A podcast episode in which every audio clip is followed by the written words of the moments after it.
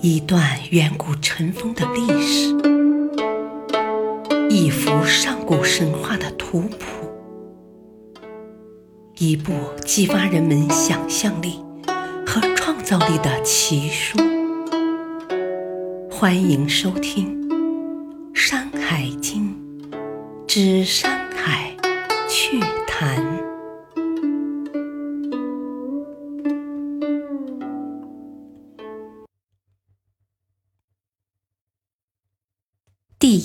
卷《南山经》《山海趣谈》一。《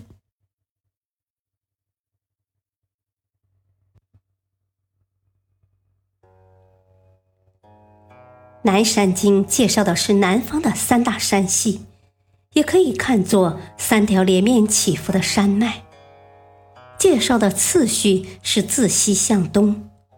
所以，南山经的第一座山是临着西海的招摇山。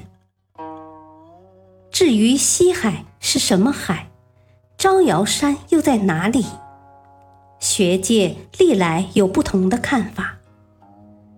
例如，江少原以为招摇山是广西境内的苗儿山，利吉水即漓江，而西海。则是桂林附近的某个湖泊。古人往往称湖为海，例如贝加尔湖就被叫做北海。青海湖其实也是湖，而不是海，所以西海是个大湖，并不奇怪。而《山海经》毕竟是古人所作，其中很多地名和地理位置。都很怪异模糊，更有不少晦涩难懂的词语。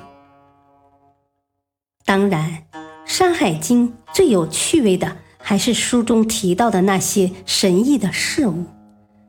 这南山之首的第一座山上就有四种宝物：有吃下去仿佛能让人达到辟谷食气境界的祝鱼，有随身携带着。如同 GPS 全球定位系统的迷谷，有听起来防治骨胀病有奇效的玉佩，自然还有十只可增加神行太保技能的猩猩。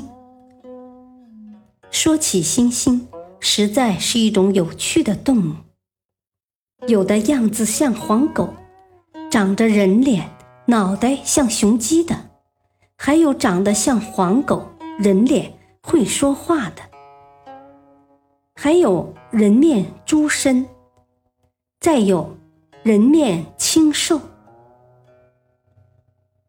猩猩有如此之多的怪象，实在也不容易搞明白。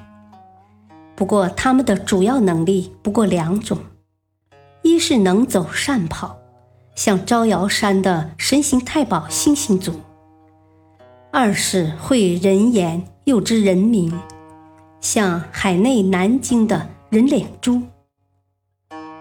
神行太保星星族自己走得快，还能把这种技能通过他们的肉转移给人类，这正体现了中国古人那以形补形的传统食疗观念。通俗的说，就是吃啥补啥。会人言。这种技能人类自己就有，当然不用补了。至于说知人名，古人大概以为那并非是靠食补可以获取的技能，所以并没有相关的记载。何况猩猩知人名也不见得是好事，更没有由此显出他们的聪明。曾经。